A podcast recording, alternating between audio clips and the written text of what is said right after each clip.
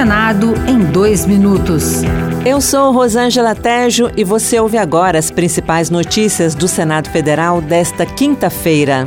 Durante sessão pelo bicentenário da independência do Brasil, o presidente do Congresso, Rodrigo Pacheco, ressaltou a comemoração como reafirmação da democracia e do combate a retrocessos antidemocráticos. Pacheco disse ainda que a ruptura com Portugal não impediu a construção de uma parceria entre os países e que essa é uma oportunidade de olhar para o futuro. Sua simbologia desperta algo de muito valioso em nosso espírito coletivo. De uma história de dominação e de uma condição de dependência, passamos ao patamar de igualdade e de respeito. Passamos a decidir, enquanto povo brasileiro, como governar nosso país de modo autônomo, sem interferência externa. Durante a solenidade sobre o bicentenário da independência, parlamentares e autoridades também destacaram a defesa da democracia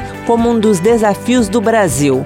O presidente do Supremo Tribunal Federal, ministro Luiz Fux, reforçou a necessidade de respeito ao que chamou de liberdades constitucionais e a independência entre os três poderes. Em que todos os cidadãos gozem de igualdade de chances, usufruam de todas as liberdades constitucionais e os poderes se restringam o seu exercício em nome do povo e para o povo brasileiro. Outras notícias sobre o Senado estão disponíveis em senado.leg.br barra rádio.